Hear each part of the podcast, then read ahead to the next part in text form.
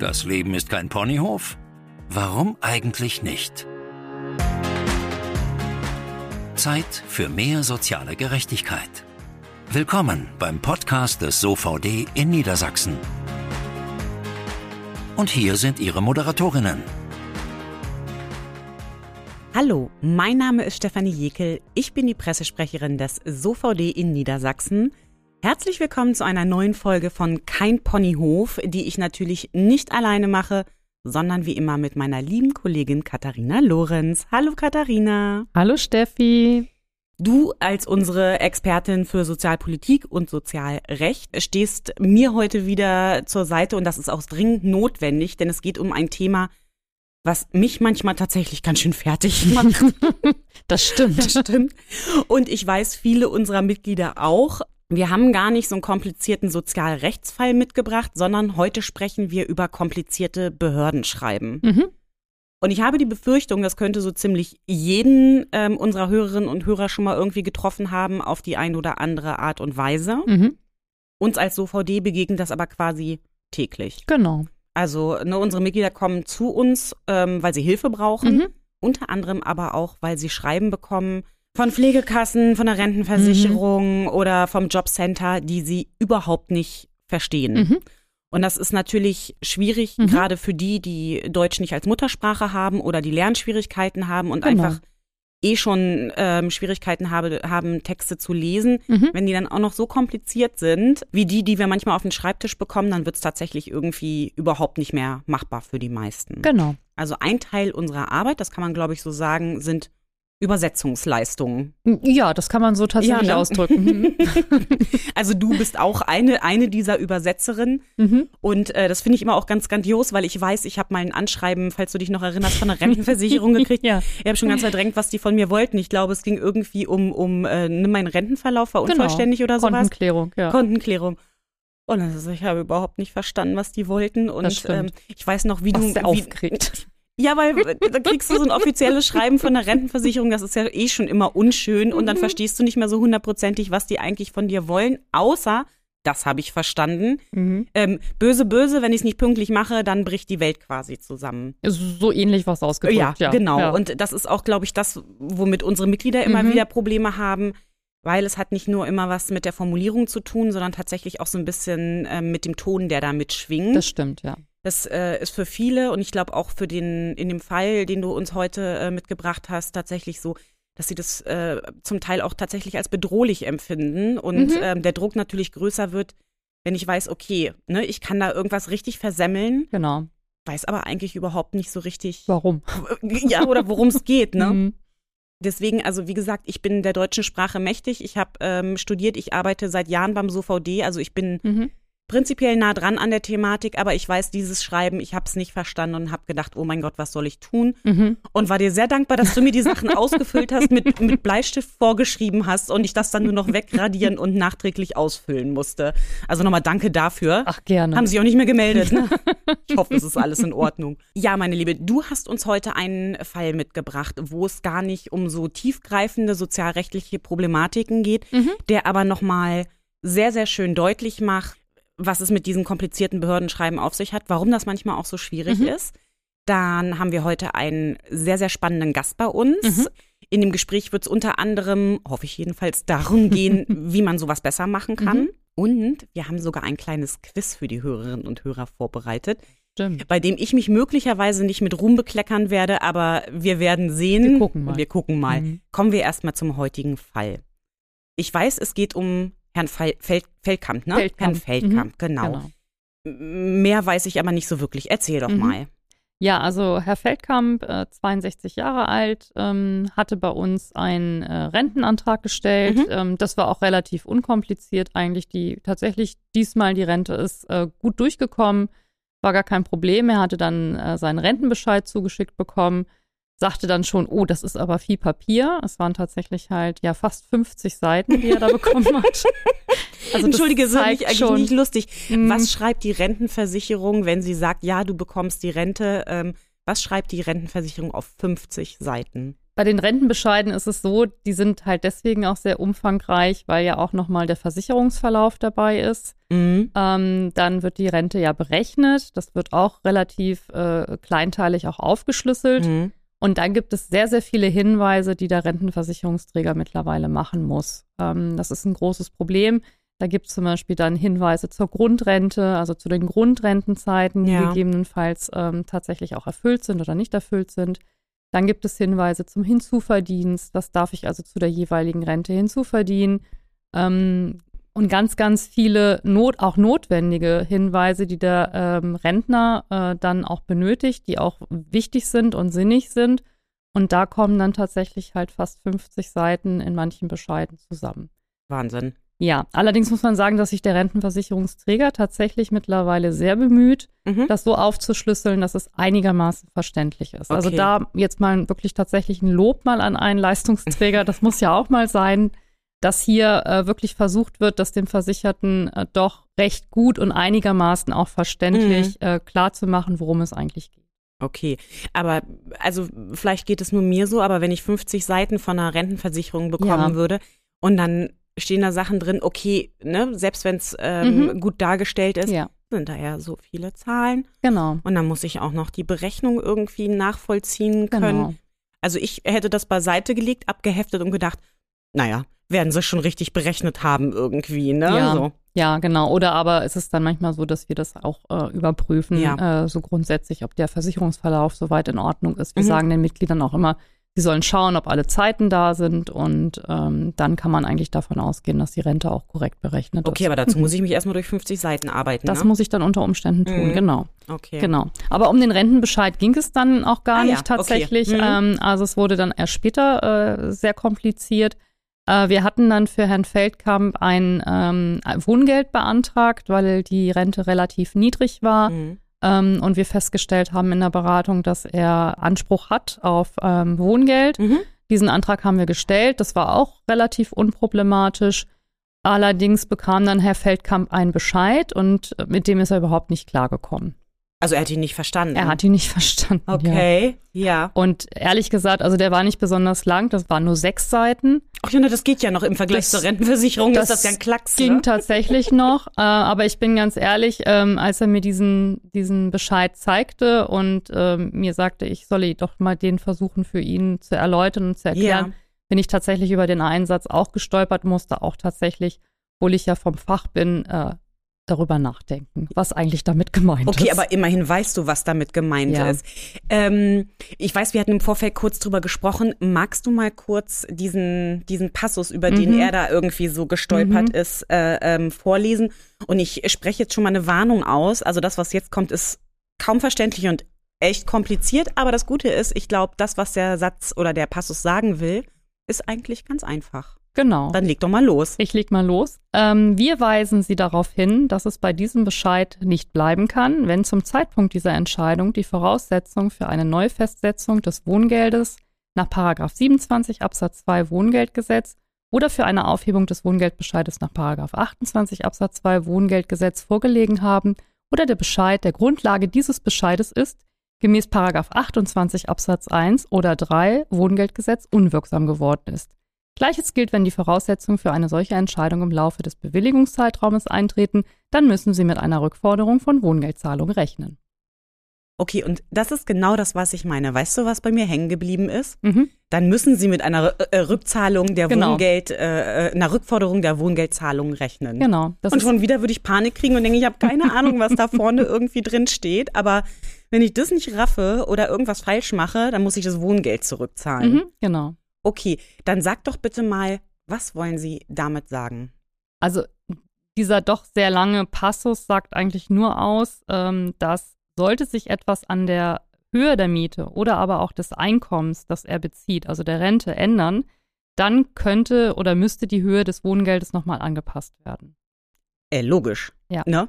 Also das ist ja ähm, Genau. Und das können Sie nicht einfacher sagen und äh, oder zumindest diesen einen Satz einmal so vorab formulieren und das quasi irgendwie nachgängig dazufügen. Das geht nicht. Wer soll das denn Sch- verstehen? Schein, scheinbar nicht, genau. Scheinbar kann das Wohngeldamt das in dem Fall nicht und muss es so kompliziert ausdrücken, ähm, dass tatsächlich dann der Antragsteller oder der Leistungsbezieher, in dem Fall der Herr Feldkamp, erstmal komplett panisch ist, gegebenenfalls auch tatsächlich das Wohngeldamt nochmal anruft und fragt, was wollt ihr eigentlich von mir? Ja, weil ich fürchte jetzt einfach mal, dass bei Herrn Feldkamp möglicherweise auch nur dieser eine Satz hängen geblieben Genau. ist, ne? Wenn das und das und das ist, wovon ich nicht weiß, was es sein soll, aber dann muss ich zurückzahlen. Dann muss ich Wo soll ich zurückzahlen. das hernehmen? Genau, Ne? und der muss Ja. natürlich darüber informiert werden, wann er gegebenenfalls mit einer Rückzahlung äh, rechnen muss und Mhm. ähm, welche, ja, sage ich mal, Änderungen er auch angeben muss. Und das kann man hier sicherlich halt verständlicher und einfacher ausdrücken. Ja, wenn sich Mhm. was an der Miete oder der Höhe der Rente ändert, Genau, ne? genau. dann kann es halt irgendwie Veränderungen geben. Genau, Mhm. genau. Mhm. Okay, gut, aber äh, also du musstest auch äh, noch ein zweites Mal kurz drüber nachdenken. Ja, insbesondere, weil ich ja die Paragraphen auch nicht immer im Grunde alle so präsent gleich habe. Ne? Also das heißt, ähm, da stand auch nichts irgendwie zur Erläuterung oder so, sondern die hätte ich was googeln müssen. Genau, die hätte ich tatsächlich nachschlagen Ach ja. müssen, die verschiedenen In Paragraphen meinem und die Absätze. das ich genau. immer zu Hause stehen habe, Genau. ne? In meinem Wohngeldgesetz, In was meinem ich zu Wohn- Hause habe. Ja, aber tatsächlich. Also ich meine, die be beziehen sich da auf Paragraphen Mhm. und Absätze, Mhm. die ja niemand kennt. Mhm. Also kein Laie und ne, Mhm. auch du als Fachfrau hast sie ja Mhm. nicht alle äh, Kenne ja nicht alle Kopf, auswendig. Wollte ich gerade sagen und kannst sie runterbeten. Mhm. Aber ich habe sowas ja nicht zu Hause. Also Genau. ich müsste sowas googeln und dann weiß ich ganz genau, was passiert, wenn ich sowas google. Dann kriege ich ja diese irrsinnig komplexen, komplizierten Mhm. Gesetzestexte. Ja, genau, und die sind ja auch nicht immer im Grunde nachvollziehbar. Also das ist Nee. ja auch ein Problem, ne? Das heißt, äh, auch da sind gesetzliche Regelungen sind ja im, niemals für den, für den Einzelfall, sondern immer für eine Vielzahl von Fällen. Mhm. Und deswegen sind die auch teilweise extremst kompliziert. Ähm, wir haben da viele Verschachtelungen, Bandwurmsätze. Ähm, also kurz und knapp ist das Ja. in unseren Gesetzestexten auch nicht Ja. ausgedrückt. Ja. Mhm. Also das heißt, eigentlich hilft mir das überhaupt nichts, ne? wenn Nein. ich in mein Wohngeldgesetz zu Hause gucke oder es einfach google, Genau. bringt mir höchstwahrscheinlich auch nichts. Genau. Okay. Genau. Gut, aber da konntest du ihn so ein bisschen beruhigen Ja. oder also das heißt, er musste eigentlich überhaupt nichts unternehmen, ne? Das war nur so ein Hinweis irgendwie. Das war nur ein Hinweis, genau, dass er, und, und das war ja klar, also letztendlich ist es ja so, ähm, Wohngeld muss man ja auch jedes Jahr neu beantragen. Das Mhm. heißt also, normalerweise wird die Re Rente ja auch nur einmal im Jahr halt neu angepasst. Ja. Dann gibt es halt eine Rentenerhöhung äh, zum 1.7. Jahr immer eines Jahres. Ähm, das wäre dann relevant gewesen. Oder aber, wenn jetzt tatsächlich sich seine Miete halt irgendwie erhöht hätte, Mhm. aber auch da war natürlich klar, dass er im Rahmen seiner Mitwirkungspflichten auch das irgendwie bekannt geben muss. Das ist ja auch eigentlich nachvollziehbar. Ja, gut. Mhm. Also, aber es ist schon irgendwie bitter, dass die Leute uns brauchen. Also ich meine, es ist natürlich gut für uns, weil Mhm. wir können helfen, aber es ist bitter, dass die ähm, so einen Verband wie uns brauchen, um ganz normale Behördenschreiben zu verstehen, ne? Ja, also dadurch wird der Verwaltungsaufwand natürlich auch wahnsinnig Mhm. äh, hoch. Also ich sag mal so, wenn es uns dann nicht gäbe, die das halt erläutern und Ja. erklären können, dann, die beim letztendlich Amt an, rufen ne? die ja beim Amt an, weil Ja. es gibt dann einfach auch viel Verunsicherung und dann fragt man vielleicht halt lieber einmal nochmal nach. Und telefonisch durchzukommen ist ja auch vielleicht nicht immer ganz Mhm. einfach. Dann schreibt man vielleicht sogar eine Mail oder, oder einen Brief, um sich das einfach auch erklären zu lassen. Ja. Und dadurch wird natürlich der Verwaltungsaufwand noch höher. Das heißt, Mhm. wir haben ja sowieso Personalmangel schon in der öffentlichen Verwaltung. Und äh, eigentlich ist das ja etwas, was man hier vermeiden könnte, indem man wirklich auch Behördenschreiben, Bescheide, ähm, auch Antragsformulare einfach ein bisschen einfacher versucht auszudrücken, Ja. verständlicher. Ähm, vielleicht werden dann solche Schreiben auch gegebenenfalls vielleicht manchmal auch ein bisschen länger. Das kann ja auch passieren, wenn ich vielleicht ein bisschen was nochmal besser erläutern Ja. muss.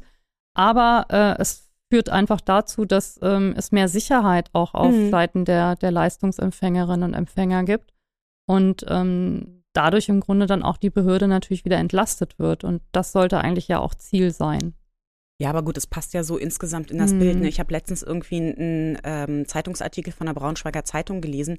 Da stand irgendwie drin, dass ähm, deutsche Behördengänge so sehr lieben wie ein Zahnarztbesuch und dass sie tatsächlich zum Teil zwei Stunden lang für ihre Behördengänge brauchen. Mhm. Na, das ist ja auch nochmal so ein, so ein Add-on. Es ist nicht nur so, dass Mhm. du halt ewig da rumhängst und dass es irgendwie schwierig ist. Und äh, ne, die Kommunikation mit den Mhm. Behörden ist dann ja Mhm. auch eben so, so anstrengend und äh, kompliziert eben, weil ich stelle mir einfach vor, ne, Herr Feldkamp ist 62, Mhm. also das ist noch nicht äh, äh, so Nein. alt. Ne, er ist, äh, er spricht höchstwahrscheinlich gut Deutsch. Mhm.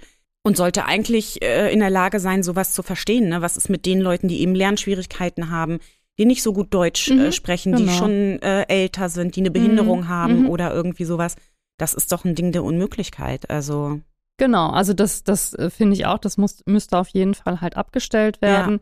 Ja. Äh, hinzu kommt, äh, nicht nur die Verwaltungsschreiben machen natürlich ein großes Problem, sondern wir haben das ja auch häufig so in der Beratung, auch allein ähm, die Antragstellung selber, also welche Leistung steht mir eigentlich zu, ist ja manchmal so wahnsinnig kompliziert. Ja. Also dieser, dieser ganze Behördenaufwand mhm. ähm, ist, ist ein ganz großes Problem. Natürlich müssen halt ähm, Voraussetzungen geprüft werden seitens der Behörde, wenn ich eine bestimmte Leistung ja. beantrage. Das ist ja. ganz klar. Aber äh, wir sehen das ja auch im Bereich jetzt der, der Kindergrundsicherung, die ja dann hoffentlich mal demnächst kommen mhm. soll dass da ja auch in einem, im Vorfeld die Diskussion sehr groß war, dass wir eigentlich sehr viel zu viele Leistungen haben. Ja. Und dass viele Menschen einfach gar nicht wissen, auf welche Leistungen sie Anspruch haben und deswegen aus Unkenntnis halt auch viele Leistungen, die ihnen eigentlich zustehen mhm. und auch ihrer Familie zustehen, überhaupt gar nicht beantragen. Ja. Und das ist eigentlich das Schlimme an der ganzen Sache. Ja. Wir haben ähm, eine Bürokratie, die einfach da total überfrachtet ist und, und, den, und für die Bürgerinnen und Bürger einfach gar nicht mehr transparent und nachvollziehbar. Na, vor allen Dingen hat es, glaube ich, auch an vielen Stellen dann nicht mehr so wahnsinnig viel mit Service zu tun. Ne? Nö, natürlich. Ich glaube, wir hatten über den Fall äh, schon mal gesprochen. Ich hatte das letztens irgendwie gelesen äh, von, von einer Frau, die, die Bürgergeld bekommt und mhm. ähm, sich beim Jobcenter abgemeldet hat. Das muss man ja irgendwie machen, ne? Äh, wenn man abwesend ist vom, vom Wohnort. Ja, genau. Ähm, und dann hatte sie sich, ich sag mal, irgendwie, weiß ich nicht, für die Sommerferien irgendwie abgemeldet vom 1. bis zum äh, äh, 5. August oder mhm, irgendwie sowas. Ein paar Tage einfach. Ein paar Tage, mhm. genau und ähm, hatte auch die Bestätigung vom Jobcenter bekommen, mhm. dass es okay ist. Kriegt sie ein paar Tage später irgendwie eine Einladung zum Gespräch für den 3. August. Ja. Irgendwie klar war, okay, sie hat doch aber irgendwie mhm. ne, ihre Abwesenheit mhm. beantragt mhm. und es wurde auch genehmigt. Mhm. Und wenn man dann mhm. natürlich, ne, man kann sagen, ja, das sind Einzelfälle, aber es sind halt, ne, wir hören halt natürlich immer wieder von ja. solchen, von solchen Sachen. Ja. Und wenn die Kommunikation oder das Handling mit der Behörde einfach so schwierig ist, dann kommen auch noch solche Anschreiben ja. dazu. Ja. Ne, und ich, ich hm. durchblick den Behördendschungel eh schon nicht. Hm, dann ja. ist es natürlich irgendwie echt, echt schwierig. Ne? Ja, und dann resigniere ich irgendwann und sage dann, ja, halt, genau. dann beantrage ich Leistung nicht. Und ähm, das darf halt tatsächlich halt nicht sein. Mhm. Genau. Ja. Wenn es dann so kompliziert ist, ja. ne? Ja. Ja. Meine Liebe, ich habe ja schon gesagt, wir haben was Schönes vorbereitet heute. ich freue mich schon sehr, weil wir haben gedacht, wir machen mal ähm, etwas anderes als sonst. Und zwar geht es ja um komplizierte Behördenschreiben. Und ich habe gedacht, ich bin mal so selbstbewusst zu sagen, du liest mir einfach mal was vor aus irgendwelchen Schreiben, die wir bzw. unsere Mitglieder irgendwann mal bekommen haben. Mhm. Und ich rate, also du sagst mir der Fairness halber schon, von welchem Absender das ist, ne? Mhm. Weil ansonsten habe ich die Befürchtung, kann ich es gar nicht erraten. Mhm. Aber ansonsten würde ich zumindest versuchen zu erahnen, worum es geht. Mhm ich weiß nicht, was du ausgesucht hast. Mhm. So wie du gerade guckst, hast du wirklich richtig gemeine Dinge raus ausgegraben aus deinem Fundus. Das weiß ich noch nicht mal. Also ich glaube, wenn man, wenn man das, ja, doch könnte sein. Ja, finde ich nämlich auch. Okay. Also und ich möchte das nochmal für die Hörerinnen und Hörer dazu sagen, ich lese das nicht parallel mit, ne? Also das muss berücksichtigt werden, weil ich finde, wenn man sowas nur hört, ist es noch viel schwerer, das zu verstehen, als wenn man es auch mitlesen würde. Aber ich bin bereit, leg los. Okay. Also, das Schreiben ist von der Krankenkasse. Mhm. Nach 31 Absatz 6 SGB V haben Versicherte mit einer schwerwiegenden Erkrankung einen Anspruch auf Versorgung mit Cannabis, wenn eine allgemein anerkannte, dem medizinischen Standard entsprechende Leistung nicht zur Verfügung steht oder im Einzelfall nach der begründeten Einschätzung der behandelnden Vertragsärztin oder des behandelnden Vertragsarztes unter Abwägung der zu erwartenden Nebenwirkungen und unter Berücksichtigung des Krankheitszustandes der oder des Versicherten nicht zur Anwendung kommen kann und eine nicht ganz entfernt liegende Aussicht auf eine spürbare positive Einwirkung auf den Krankheitsverlauf oder auf schwerwiegende Symptome besteht. Das war lang. Das war lang. Aber ich glaube, ich weiß es. Das ist einfacher, ne? Oh, na, danke schön. Ne? also pass auf, ich habe, ich habe, ich weiß, ich habe, ich weiß, ich habe keine Ahnung, was was SGB 5 ist, aber ich versuche mal zu mhm. sagen, was ich glaube, worum es geht. Mhm. Also es wird die Behandlung mit Cannabis genehmigt, wenn die Versicherte oder der Versicherte, also wenn es da keine andere Behandlungsmethode gibt, die äh. Ja, wenn es kein anderes anerkannte, also es muss ein anerkanntes Arzneimittel sein, das es nicht gibt, genau. Siehst du, und das muss auch noch vom Arzt bestätigt werden. Mhm. Ja. Oder? Oder? es gibt noch eine weitere Voraussetzung. Also Man kann der Anspruch noch bestehen. Ach Gott, habe ich vergessen. Sag mal. Äh, wenn es ein anderes Arzneimittel gibt, das aber solche Nebenwirkungen hat, dass es dem Patienten nicht zuzumuten ist. Ah, okay, pass auf. Also ich kann Cannabis verschrieben bekommen, Ja. wenn es kein anderes Medikament gibt, das die gleiche äh, Wirkung hat, also die, das meine Krankheit so behandeln kann. Mhm. Oder aber, wenn es ein, zwar ein Medikament gibt, das aber so krass in den Nebenwirkungen Mhm. ist, dass man das irgendwie, dass man sagt, nee, also das kann, kann man dem nicht zumuten, Mhm. da gibt's Der Cannabis. Patient kann das nicht nehmen, Ja. genau. Und außerdem, Noch dritte was? Voraussetzung brauchen wir noch. Oh, wahrscheinlich hab ich abgeschaltet nach das. Canna das Cannabis muss sich positiv auf die bestehende Krankheit auswirken.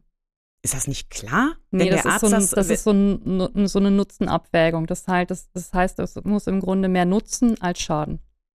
ja, aber entschuldige, der Arzt wird doch, na gut, egal. Mhm. Mhm. Genau. Und das war ja noch recht einfach. Ne? aber ich war auch jetzt nicht so schlecht, ne? Nee, das war was nicht so schlecht. Das Problem ist hier tatsächlich, wenn man, wenn man sich das wahrscheinlich halt zehnmal durchliest, dann versteht man es irgendwann, Ja. gegebenenfalls.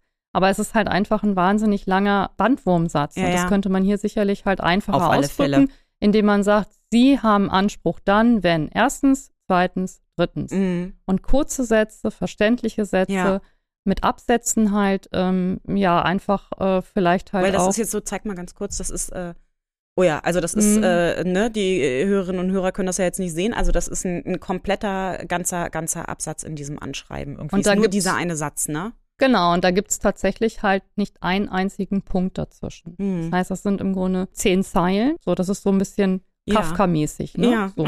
Auch Kafka versteht nicht jeder. Also von nee, daher. das stimmt. Nee, und das, das geht halt nicht. Also ich muss natürlich als Patient schon wissen, wann würde denn im Grunde dann letztendlich auch ein Anspruch für mich bestehen. Ja. Ne? Und das kann man hier sicherlich halt nochmal ähm, rechtssicher, das Mhm. ist auch klar, es muss ja rechtssicher sein, weil Ohne das hier Frage. natürlich halt auch Ja. Äh, sich bezieht auf eine Entscheidung des Bundessozialgerichtes. Mhm. Die haben das halt einfach mal auch entschieden. Und natürlich muss die Krankenkasse darauf achten, dass sie eine rechtssichere Information weitergibt. Ohne Frage, aber die kann man sicherlich halt nochmal Ja. verständlicher irgendwie ausdrücken. Ja. Genau. Hm. Also das vielleicht mal ein Beispiel dazu, dass es auch Rechtsverha äh, oder äh, rechtliche Ver Sachverhalte gibt, die man einfach ein bisschen einfacher auch darstellen könnte. Ne? Und da braucht man halt Ja. nicht diese Bandwurmsätze. Aber eine 3 war das schon jetzt von mir. ja, ich würde sagen eine 3 plus. Super, da bin ich motiviert, mach mal weiter. Genau, das ist vom Landesamt für Soziales, Oh, das ist auch schon wieder so ein ganzer Absatz, ne? Schwerbehindertenrecht. Ah, okay, Genau. leg los. Soweit eingangs im Begründungsteil des Bescheides Einzel-GDB-Werte genannt werden, handelt es sich lediglich um Bewertungsfaktoren für die Einschätzung des Gesamt-GDB. Anders als der Gesamt-GDB in Klammern Entscheidung erwachsen die Einzel-GDB-Werte in Klammern Begründung nicht in Bindung. Sie können diese Einzel-GDB-Werte nicht für sich allein oder losgelöst von der Entscheidung zum Gesamt-GDB mit einem eventuellen Widerspruch anfechten. Sollten Sie bezüglich des Gesamt-GDB von Ihrem Widerspruchsrecht Gebrauch machen wollen, bedarf sich stets zusätzlich der Darlegung, inwieweit Sie sich durch die Entscheidung zum Gesamt-GDB beschwert fühlen. Ja, beschwert fühle ich mich auch gerade. naja, also, ja, geht ja irgendwie um den Gesamt-GDB und die Einzel-GDBs, ne? Mhm. Und ich dachte mal, ich habe von dir gelernt, ein Gesamt-GDB setzt sich nicht aus Einzel-GDBs zusammen. Also im Sinne von, man rechnet die zusammen. Das, das stimmt, genau. Also Einzel-GDBs werden nicht äh, addiert. Hat genau. hiermit aber überhaupt nichts zu tun, ne? Nein, die Entscheidung stützt sich ja immer auf die Einzel-GDBs, genau. Ich habe keine Ahnung. Also wenn wir es ganz kurz zusammenfassen. Bitte. Der Widerspruch richtet sich immer gegen den Gesamt-GDB. Ah, also die führen quasi die, ähm, also ne, ich habe verschiedene Erkrankungen, Mhm. auf äh, derer ich Mhm. jeweils einen einzelnen Grad der Behinderung bekomme. Mhm. Also zum Beispiel, ich habe was mit dem Rücken, ich habe Mhm. psychische Probleme Mhm. und ich habe was Mhm. mit den Augen oder sowas. Dann kriege ich drei einzelne äh, ähm, GDBs. Und es gibt aber natürlich alles in allem dann nach, nach, nach, dem, nach der Begutachtung und Mhm. sowas gibt es einen äh, gesamten Mhm. Grad der Behinderung. Mhm. Genau. Und ich kann nicht sagen, ah, das mit dem Rücken, das, äh, da widerspreche ich jetzt aber. Mhm. Oder das mit den Augen, das stimmt so Mhm. nicht. Mhm. Sondern ich muss immer dem äh, gegen den gesamten Grad der Behinderung widersprechen, Genau. wenn ich damit nicht einverstanden Immer auch gegen den Gesamt-GDB. Auch. Also ich darf nicht losgelöst gegen den Einzel-GDB-Widerspruch. Ähm, bin. Also ich, ich muss beides machen sozusagen. Genau, genau. Ich muss gegen den Gesamt-GDB muss ich im Grunde Widerspruch einlegen und kann dann im Grunde im Rahmen meines Widerspruchsrechts äh, äh, kann ich dann natürlich auch die, den Einzel-GDB halt irgendwie äh, problematisieren, aber ich Ah. darf den nicht isoliert anfechten. also ich meine, prinzipiell ist das ja nicht unwichtig, weil es ist ja ein wichtiger Hinwe Hinweis dafür, Für den Versicherten. was, genau, was Mhm. kann ich machen, wenn ich mit der Entscheidung nicht einverstanden Genau, bin. genau. Und das müsste ich ja eigentlich dem Versicherten schon relativ deutlich sagen. Ist eine Mhm. wichtige Information. Genau. Hey, hör mal, ne, wenn du Genau. damit nicht einverstanden bist, das und das kannst du tun. Mhm, genau, genau. Mhm. Also, aber wichtig ist halt einfach nur der Satz, dass ich im Grunde ähm, zusätzlich immer auch darlegen muss, äh, inwieweit ich äh, durch diesen ähm, für mich falschen GDB beschwert bin. Okay. Gesamt-GDB Ja. beschwert bin, Ja. genau. Und das kann man auch hier tatsächlich nochmal einfacher und ein bisschen simpler ausdrücken, ohne dass man das halt wirklich so verklausuliert. Zeig mal, wie viel ist das denn? Also auch so, das sind auch schon wieder so zehn Ja, Zeilen oder so. Zumindest haben sie mehrere Sätze draus gemacht. Das ist auch schon mal ne? oh, positiv. Gut, aber, äh, soll ich klatschen jetzt fürs Landesamt, ne? Ja. ja, Okay. genau. Ja, dann äh, das, das, das dritte und letzte Beispiel, bitte. Vielleicht was, wo ich gut drin sein kann. Also ich kann ja zum Abschluss vielleicht noch mal was vorlesen, was positiv ist. Äh, ah, okay, ja, bitte, Beispiel. genau. Das wir schließen mit einem positiven Ja? Beispiel. Nee, aber nee, dann, äh, aber erst nochmal, jetzt habe ich mich noch darauf eingerichtet. Einen versuche ich noch und dann zeigen wir mal, wie es wie es gut sein Okay. kann. Wollen wir noch was von der Krankenkasse nehmen? Weiß ich nicht, entscheide du. Lass mich nicht ganz blöd dastehen. Ich nehme jetzt was Einfaches. Also, eine verspätete Äh, Entschuldige, äh, von der Krankenkasse. Nee, das ist jetzt nicht von der Krankenkasse, das ist jetzt hier ähm, vom, äh, von der Landesblindengeldstelle. Ah, Mhm. okay. Ja. Also das ist total simpel. Ah, Eine verspätete oder unterlassene Mitteilung hat zur Folge, dass es zu erheblichen Überzahlungen kommen kann, die wegen der Unterlassung der Mitteilungspflicht von Ihnen zurückzufordern sind. ja. Ja, ja. Das habe ich verstanden. Hm. Hä? Zeig noch mal. Eine verspätete oder unterlassene Mitteilung hat zur Folge, jetzt liest es jemand durch. Jetzt muss ich mal. Ach so, das heißt einfach nur, also ja, wenn man das liest, dann ist ja ganz einfach. Also das heißt einfach nur, wenn ich mich zu spät wegen irgendwas melde, kann es sein, dass zu viel von denen zu viel an mich gezahlt wird und wenn dem so ist und sie zu viel gezahlt haben, muss ich es zurückzahlen. Genau, also hier geht es um eine Mitwirkungspflicht. Das heißt, ich muss hier zum Beispiel einen Umzug in eine stationäre Einrichtung halt mitteilen. Und wenn Mhm. ich das verspätet tue, Ja. ne, also drei Monate, vier Monate nachdem ich umgezogen bin oder komplett unterlasse, dann muss ich gegebenenfalls tatsächlich damit rechnen, dass ich dann im Grunde halt äh, Leistung zurückzahlen muss, weil die Leistung ja rückwirkend neu berechnet werden muss. Hm. Das war jetzt einfach. Naja, für dich vielleicht.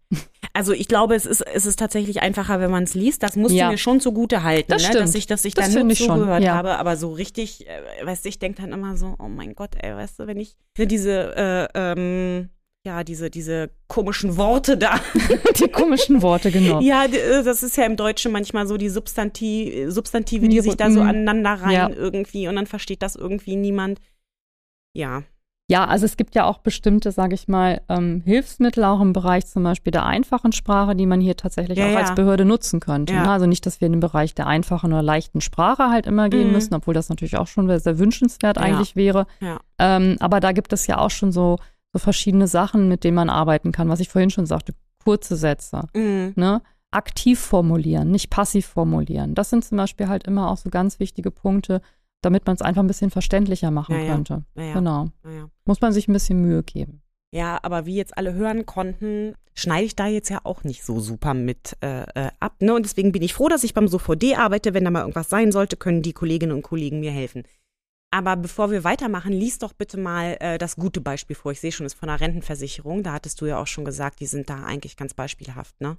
Genau, also äh, was ich ja vorhin schon sagte, die arbeiten halt auch viel mit, mit Frage-Antwort, was, Mhm. ich, was ich ganz gut finde.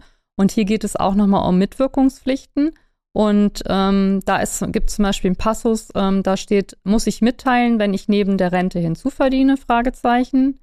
Ja, Sie müssen uns den Hinzuverdienst mitteilen, den wir noch nicht kennen. Hinzuverdienst kann Ihre Rente mindern.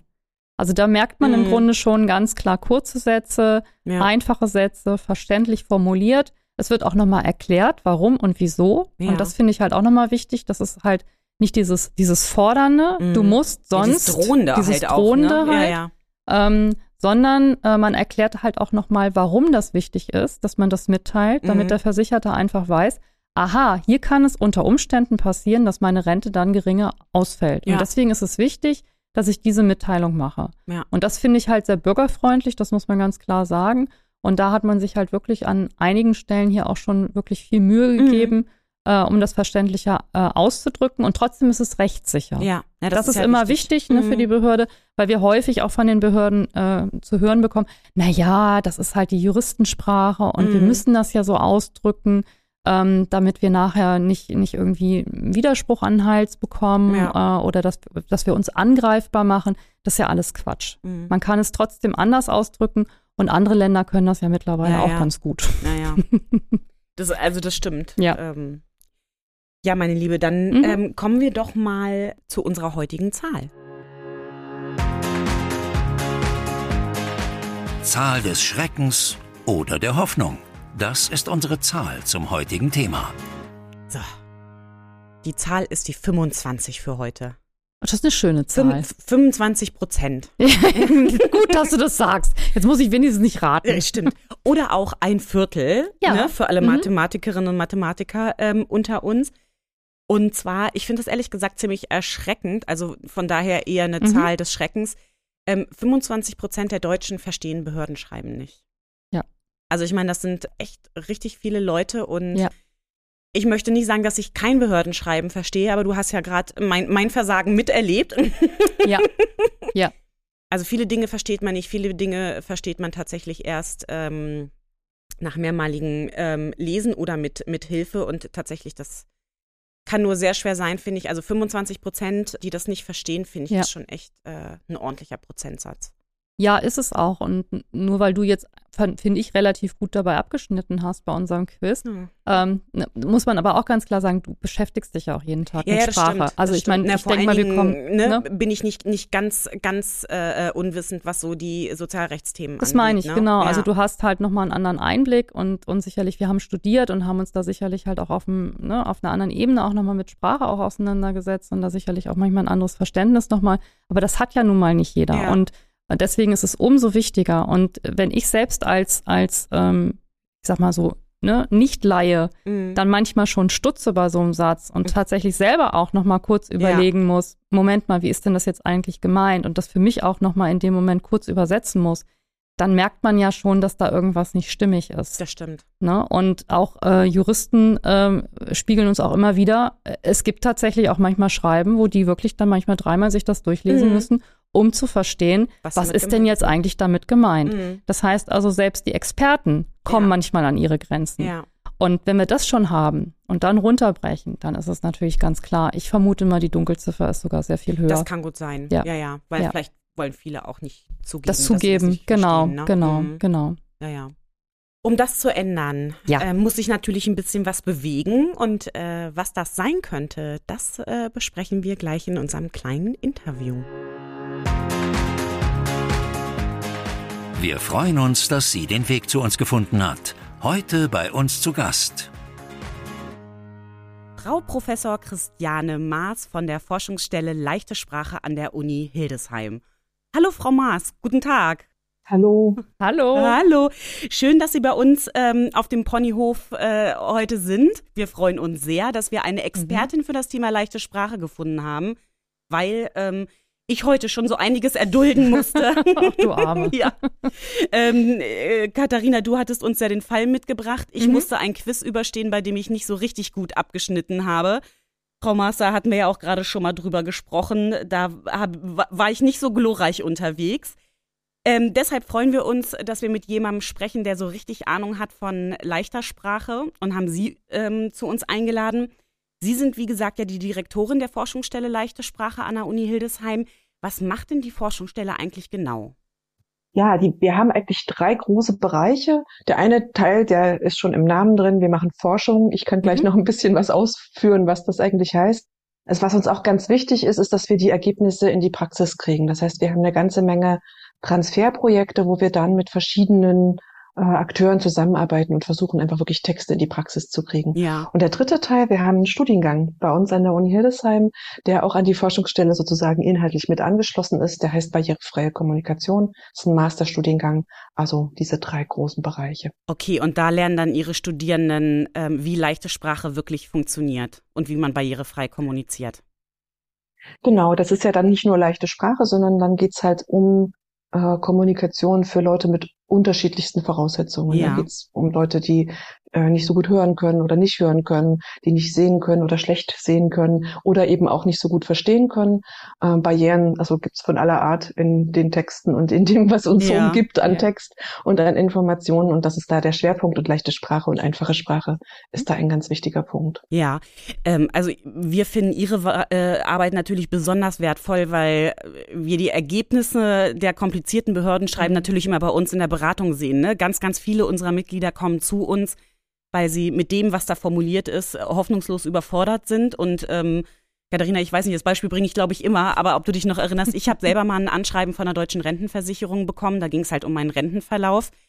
Ähm, und ich musste mich mit Frau Lorenz als Profi hinsetzen und sie musste mir quasi das übersetzen. Ich habe das in, in, in, mit Bleistift daneben geschrieben. Und ich bin der deutschen Sprache gut mächtig und ich habe immer gedacht, wie machen das ähm, Leute, ähm, die tatsächlich vielleicht eine, eine Behinderung haben oder die nicht gut Deutsch sprechen. Und deswegen finden wir das so wahnsinnig wichtig, ähm, dass es da natürlich einerseits Forschung gibt von ihrer Seite aus, aber ganz, ganz wichtig auch, was Sie ja gesagt haben, dass Sie versuchen, die Texte auch tatsächlich in die, in die Praxis äh, zu bringen. Vielleicht sprechen wir da nachher nochmal Mhm. kurz drüber, finde ich super spannend. Frau Maas, ähm, warum verfassen denn die Behörden und Institutionen grundsätzlich halt ähm, ihre, ihre Schreiben eigentlich immer auch so kompliziert? Was ist da äh, tatsächlich ihr, ihr Ergebnis? Haben, haben Sie da im Grunde halt auch in dem Bereich geforscht? Ja, das ist ein Schwerpunkt bei uns, also quasi diese Fachkommunikation Mhm. und wie weit die entfernt ist von dem, was eigentlich diejenigen, die damit eigentlich angesprochen sind, brauchen und verstehen können. Das ist wirklich ein ganz großer Abstand. Äh, der, der Hintergrund, mal ganz kurz gesagt, ist, dass es tatsächlich komplexe Gegenstände sind. Das heißt, da steht das deutsche Rechtswesen dahinter, ja, Mhm. mit den zehntausenden Gesetzen und Regulierungen. Äh, und wir haben da Experten, die uns ansprechen, die mit uns äh, quasi in Austausch gehen und sich dann an uns sprachlich anpassen müssten. Aber das ist nicht trivial, weil da, die Komplexität ist realerweise da. Also Mhm. so ein Rentenantrag, der ist vom sachlich her erstmal schon Ja. komplex. Ja. Und dann kommt noch die Fachsprache obendrauf. Das ist quasi sind zwei verschiedene Mhm. Aspekte.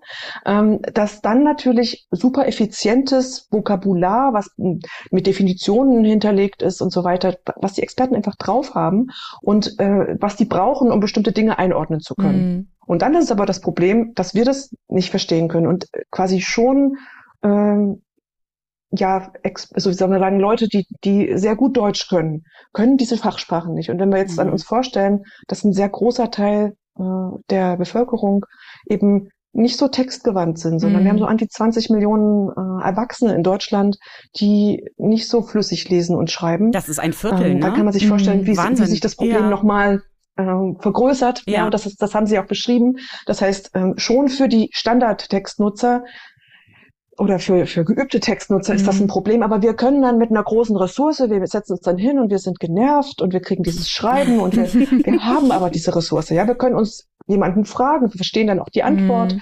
Ähm, da funktioniert das, aber es gibt eben einen großen Teil oder viele, viele Millionen Leute, Mhm. die äh, bräuchten noch mal eine ganz andere Art der, der Ansprache. Mhm. Ja.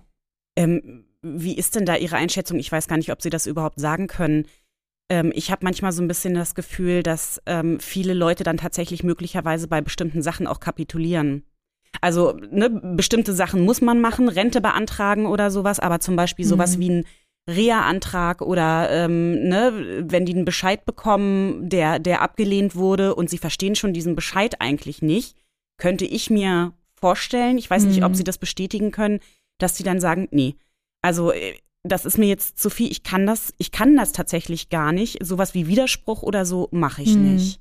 Genau, das heißt, also das ist natürlich ein Punkt, den können wir nicht quantifizieren, weil Mhm, das, genau. das ist ja Kommunikation, die nicht, die nicht stattfindet. Genau, Ja. gefühlte Wahrheit aber, ist das ja. Aber äh, Mhm. quasi, genau, aber was wir äh, quasi, äh, was sich ergibt, sehr deutlich und immer wieder aus den verschiedenen Stu Studien, vielleicht mache ich mal so eine kleine Klammer auf und zu, Mhm. ähm, dass man quasi sagt, was gibt's grundsätzlich für Ansätze? Also es gibt äh, bei der bei der Forschung, auch bei dem, was wir da betreiben, einmal die textseitigen Ansätze, wo man sagt, wir gucken uns ähm, Kommunikate an, wir gucken uns Texte an, Kommunikation an und wir schauen an, was die für verschiedene äh, Behinderungsarten oder aber auch Voraussetzungsarten Mhm. für Schwierigkeiten machen werden. Und auf der anderen Seite können wir uns dann die Nutzer, Nutzerinnen angucken und schauen, was machen die, wenn die konfrontiert sind Mhm. mit solchen Texten. Und wenn wir die jetzt äh, anders gestalten, klappt das dann besser oder ist es immer noch Mhm. nicht funktional genug. Und ja. das ist im Grunde ganz kurz umrissen, das, was wir in Forschung machen. Und das, was Sie da beschreiben, ähm, betrifft ja sowas wie äh, ne, also wir haben dann so Barrieren, wir, wir definieren Barrieren, mhm. was, was sind Barrierenarten? Mhm. Das spiegelt sich dann so ein bisschen in diesem Bereich Emotions- und Motivationsbarriere. Ja. Mhm. Also quasi, das eine ist Verstehen. Das heißt, ich kann sozusagen möglicherweise nicht verstehen und wenn ich was nicht verstanden habe, kann ich auf der Grundlage von dieser Information nicht handeln. Mhm. Aber ich kann auch auf so einer Ebene, so einer emotionalen Ebene angesprochen sein, dass ich mir sage, nee, nee, das ist jetzt einfach nicht wichtig genug. Mhm. ist nicht in meinen Top 5. Ey, wie sieht denn mein Leben aus? Ich habe hier echt äh, zwei kleine Kinder, die muss ich jetzt abholen aus der Kita oder keine Ahnung. Ja. So viel mhm. Ressource habe ich jetzt einfach nicht auf diesem Thema. Oder, das ist das eine, ja, das ist Motivationsbarriere, dass ich sage, okay, dann halt nicht, lass mhm. es so, ja. Und das andere wäre aber Emotionsbarriere. Das Thema fasst mich so an, das, das lässt mich quasi so äh, erstarren, ja, ja dass, dass ja. ich quasi sage, okay, wow, nee, äh, schon wieder, nein, äh, kriege ich nicht hin, uh, mhm, und ja. dann, dann schwappt es sozusagen in dieser Weise über. Und das sind beides ähm, Punkte, wo die Kommunikation abbricht, wo mhm. mit diesem Text, der da kommt, nicht gehandelt, mit der Information nicht gehandelt werden kann, nicht mhm. in, an, dem, an dem Ziel, was man eigentlich hatte, angekommen wird äh, und dann eben zum Beispiel Rechte nicht wahrgenommen werden können, genau. weil, äh, weil man den Einspruch dann nicht machen kann, ja. ja. weil die Ressource aus verschiedenen Gründen nicht da ist. Ja. Genau. Ja, das ist ja auch erschreckend eigentlich. Ne? Ja, das eben. hat man ja auch im Rahmen der Kindergrundsicherung jetzt ja auch in den, in den letzten Monaten ja auch immer heiß diskutiert. Das Problem ist ja dann wirklich, wie Sie eben schon sagten, Rechte werden nicht wahrgenommen. Das heißt, ich beantrage möglicherweise Leistungen gar nicht. Ich kämpfe auch nicht um Leistungen, die mir aber de facto halt eigentlich zustehen. Mhm. Und das merken wir ja auch in der Beratung jeden Tag, dass wir dann einfach versuchen, wir müssen dann für die Leute halt einfach kämpfen, weil diese, diese Barrieren, ne, ob das jetzt sprachliche oder diese emotionalen ähm, Kommunikationsbarrieren halt einfach da sind, ähm, die brauchen dann jemanden, der sich für sie einsetzt. Und ähm, ich finde das einfach wirklich erschreckend. Ne? Und diese Barrieren müsste man eigentlich im Grunde tatsächlich abbauen. Das ist eigentlich der erste Schritt. Ja. Hm. Und sind Sie an der Stelle, wo Sie diese Barrieren abbauen? Ne? Sie sind hm, quasi ja. eine von diesen Ressourcen, die dann reingehen und die dann quasi die ja. Kommunikation ermöglichen. Und das ist ja eine tatsächlich eine Variante, dass man sagt, mhm. wir geben jetzt da quasi Experten rein, die genau die Aufgabe haben, äh, an den Barrieren zu arbeiten mhm. und zwar in so einem äh, dialogischen Miteinander. miteinander. Mhm. Und das mhm. ist ja ein, eine mögliche Lösung. Mhm. Ähm, eine andere Lösung wäre halt, die Texte so zu gestalten, dass ein größerer Teil der Personen das selber hinkriegt. Mhm. Ne? Also quasi, wenn man die Texte verständlicher gestaltet und wenn man auch diese Akzeptabilität, was ich da gerade so ein bisschen schon angetippt ja. habe, es ist ja manchmal nicht nur die Verständlichkeit, sondern auch sowas wie, wie kommen die mir hier, das ist jetzt irgendwie bedrohlich mhm. und ja, klar. was soll ich jetzt der Ton, ne? ja, äh, äh, ja, ja. Äh, dieser Ton, genau, diese, also das ist halt in dem Sinne ähm, auf so einer Akzeptabilitätsebene dann mhm. eher angesiedelt als auf einer Verständlichkeitsebene.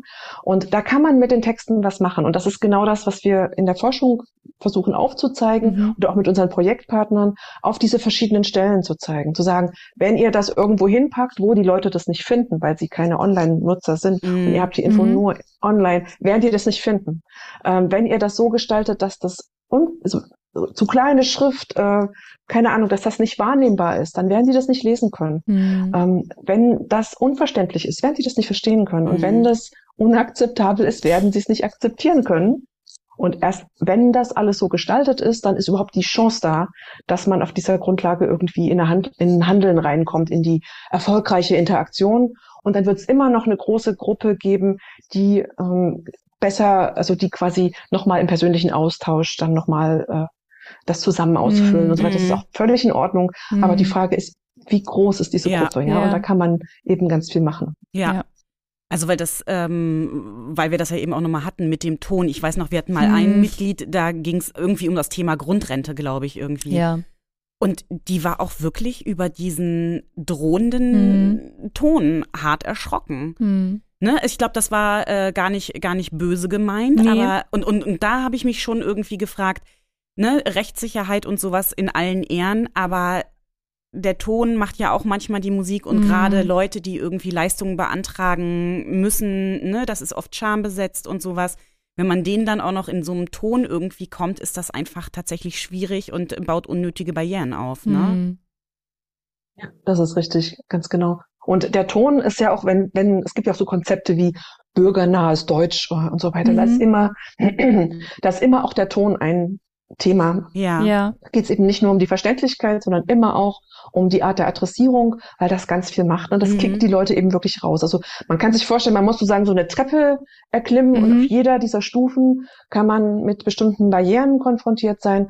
Und die Verständlichkeitsstufe ist eine davon. Ja. Aber diese Akzeptanzgeschichte, Mhm. das ist eben die nächste Stufe. Mhm. Und wenn man daraus fliegt, kommt man auch nicht bis oben an Ja. die Tür. ne? Ja. Also das ist eben alles, muss alles bearbeitet werden, sonst sind die Texte nicht funktional. Ja. Ja. Ganz schön viele Stellschrauben eigentlich. Ja. Ne? Mhm. Also das, das muss man tatsächlich sagen. Ich weiß gar nicht, ob Sie das so pauschal sagen können, aber natürlich wüssten wir gerne, wie so Anschreiben oder Anträge oder sowas ähm, formuliert sein müssten, damit möglichst viele Menschen sie verstehen.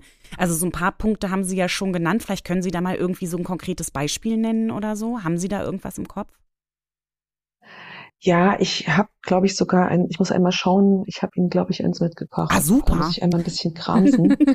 ähm, genau, wir haben hier ein Beispiel aus dem aus dem Opferschutz. Und zwar ist das ein Mhm. Projekt gewesen mit dem niedersächsischen Justizministerium. Das ist schon ein paar Jahre her. Mhm. Das war eines der frühen Projekte, wo wir auch quasi versucht haben, grundlegende Regeln für Rechtskommunikation in leichter Mhm. Sprache und auch in einfacher Sprache zu entwickeln. Ähm, und da haben wir unter anderem die, die Webseite des niedersächsischen Justizministeriums äh, teilweise übersetzt. Und die haben da den Anspruch, halt gut zu informieren und haben da äh, Informationen zu allen möglichen Rechtsgegenständen stehen. Und unter anderem gibt es da Opferschutz und da ist der Ausgangstext, und ich lese ihn mal vor. Wir können dann ja mal Ich wollte gerade sagen, ich stelle mich darauf ein, dass ich nichts verstehe. Genau, du darfst mal wieder raten. Genau.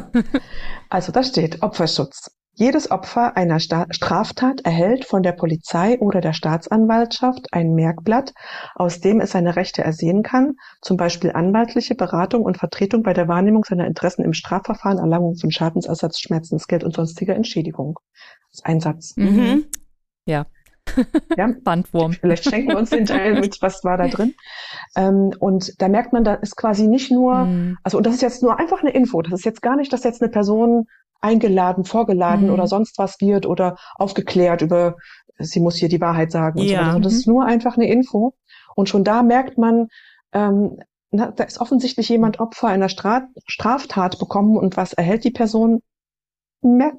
Merkblatt. Mhm. Ja, das ist also ja nicht mal wahrscheinlich, dass Mhm. quasi jemand zur Polizei kommt und was machen die Kollegen dort? Die geben, geben ein Merkblatt aus. Das Mhm. ist unwahrscheinlich. Das- Also das ist nicht das, was dort tatsächlich passiert. Ja. ne? Genau. Also ähm, und in leichter Sprache ist jetzt diese, dieses konkrete, dieser konkrete Text. Sie sind Opfer von einer Straftat, zum Beispiel eine Person hat sie verletzt oder eine Person hat ihre Sachen beschädigt, dann haben sie bestimmte Rechte. Sie können einen Anwalt bekommen, sie können vielleicht Geld bekommen, die Polizei gibt ihnen Informationen.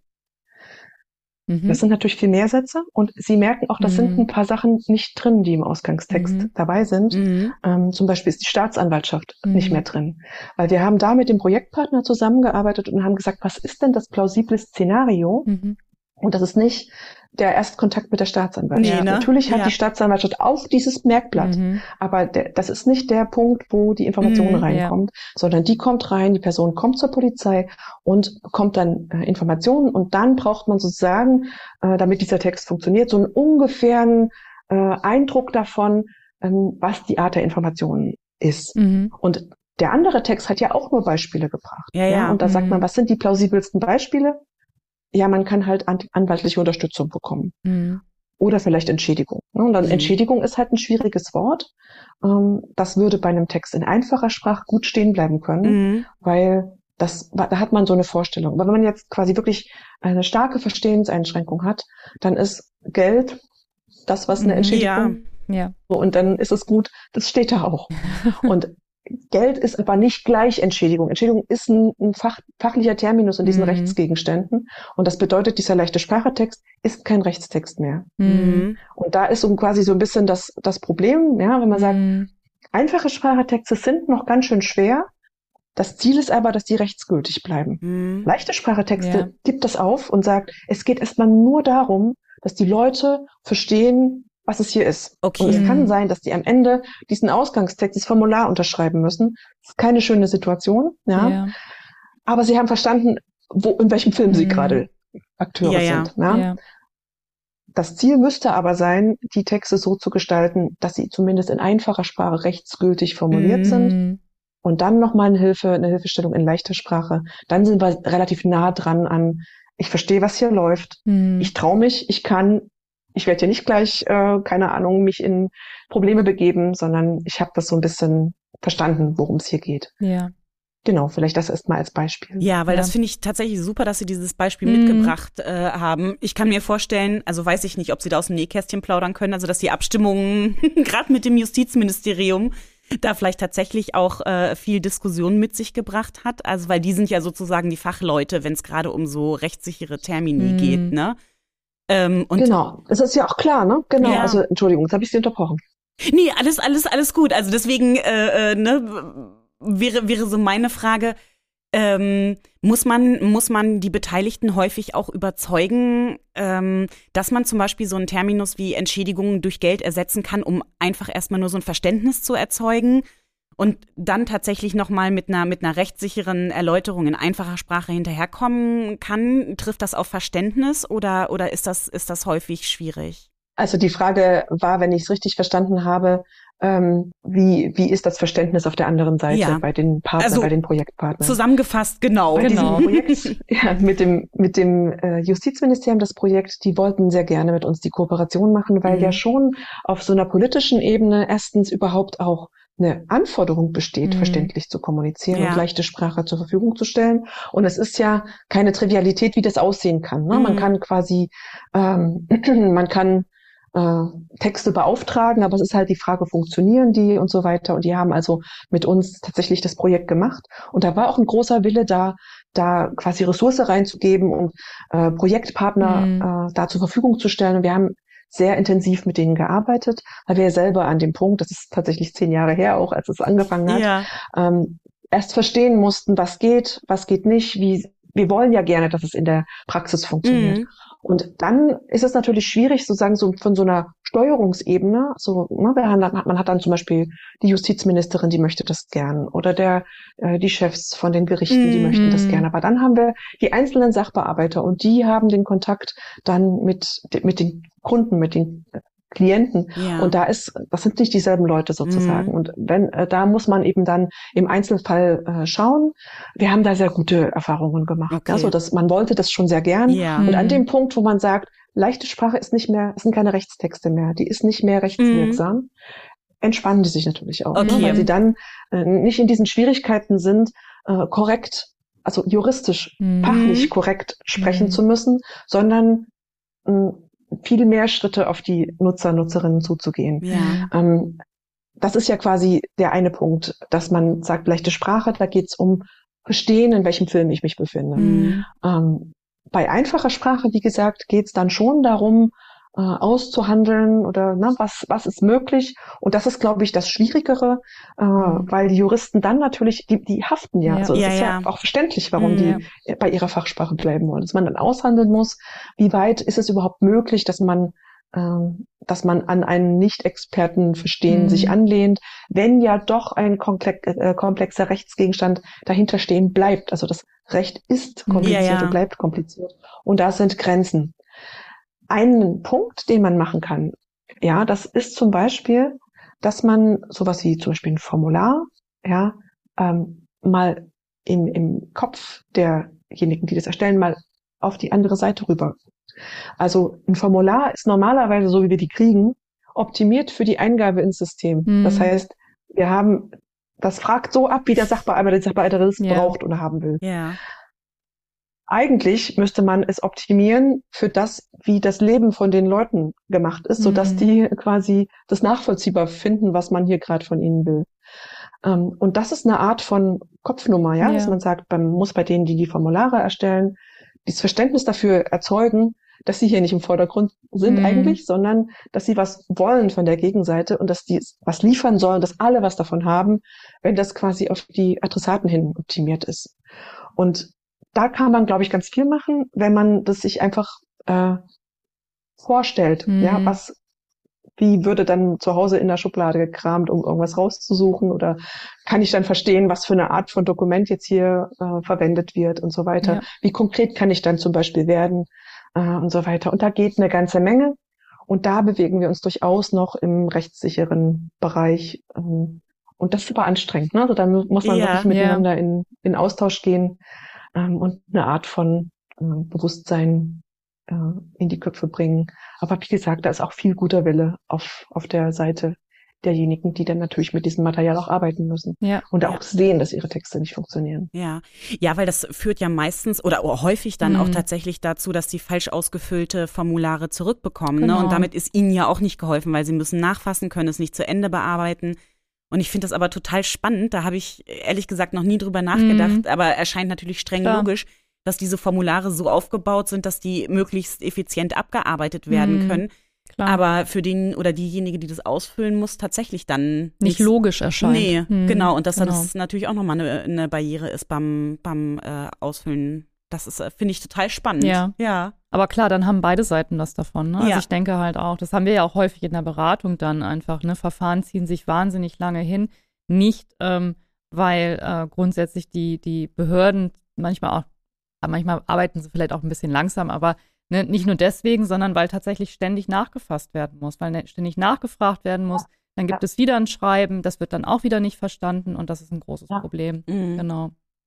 Genau. Ähm, und das vielleicht nochmal, äh, möchte ich nochmal ergänzen, wenn man sich dann, manchmal steht man dann da und sagt, okay, wir haben jetzt hier eine Ressource, hm. äh, so eine, aber, aber wo sollen wir denn überhaupt anfangen? Hm. Wir haben mal bei einem Projektpartner angefangen bei den Texten, die die höchste Zahl an abgewiesenen Widersprüchen hatten. Ah, weil ah, das dann heißt sozusagen, ja. die Leute haben Bescheid bekommen, sie haben ihn nicht verstanden, mhm. sie haben erstmal Einspruch eingelegt, aber der Bescheid war in Ordnung. Mhm. Ja?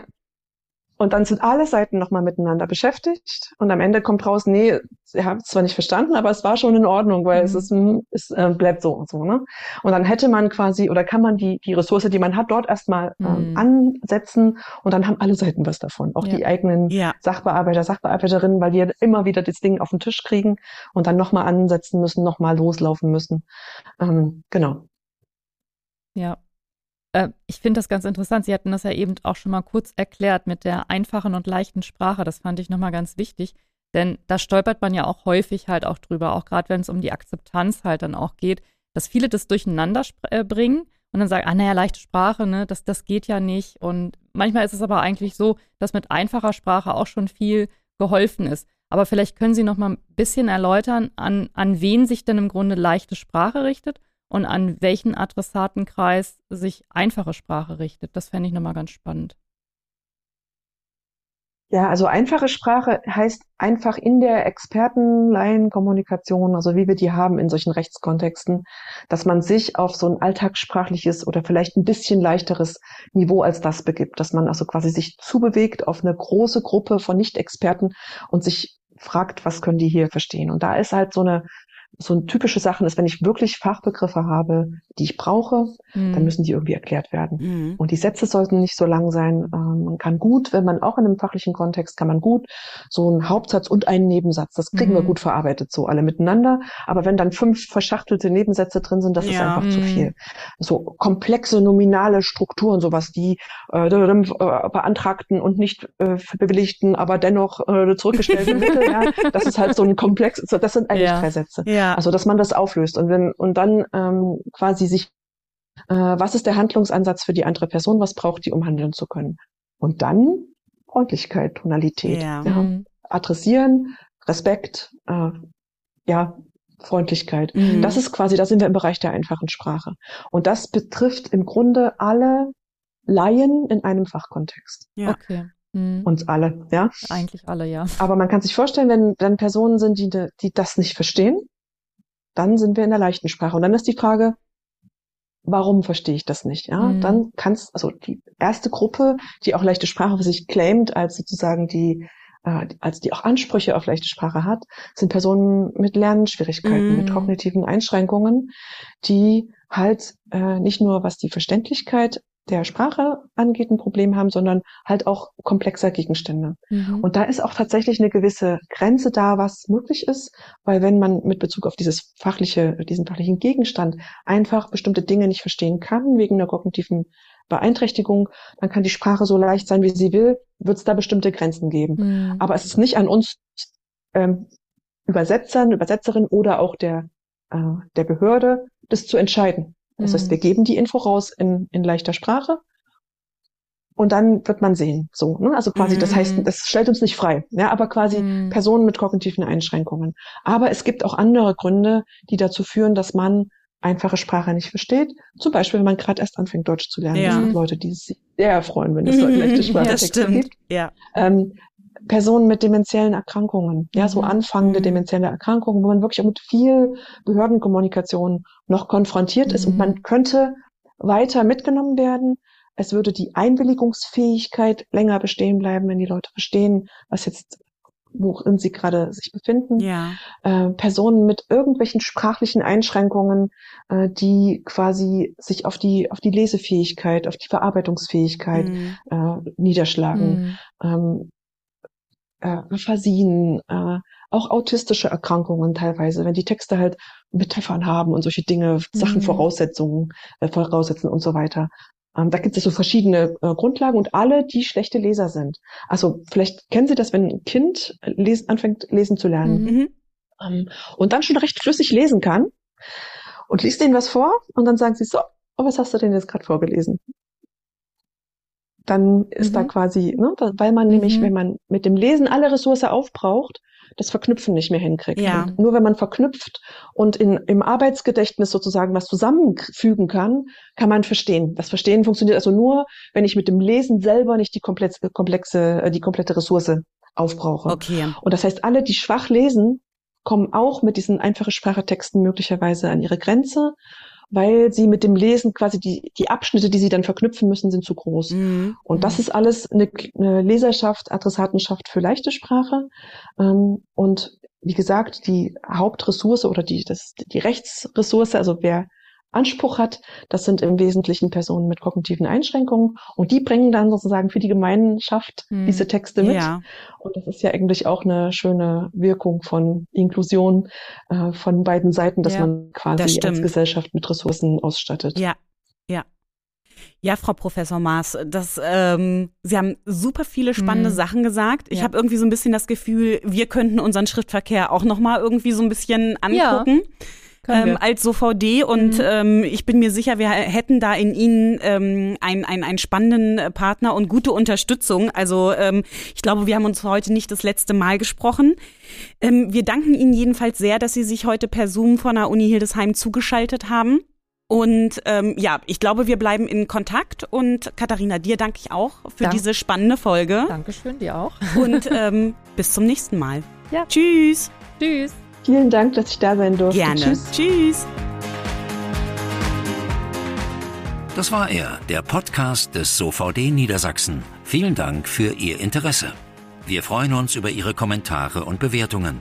Oder schreiben Sie uns gerne eine E-Mail mit Ihren Wünschen und Anregungen. Wir werden uns weiter für mehr soziale Gerechtigkeit einsetzen. Seien Sie dabei.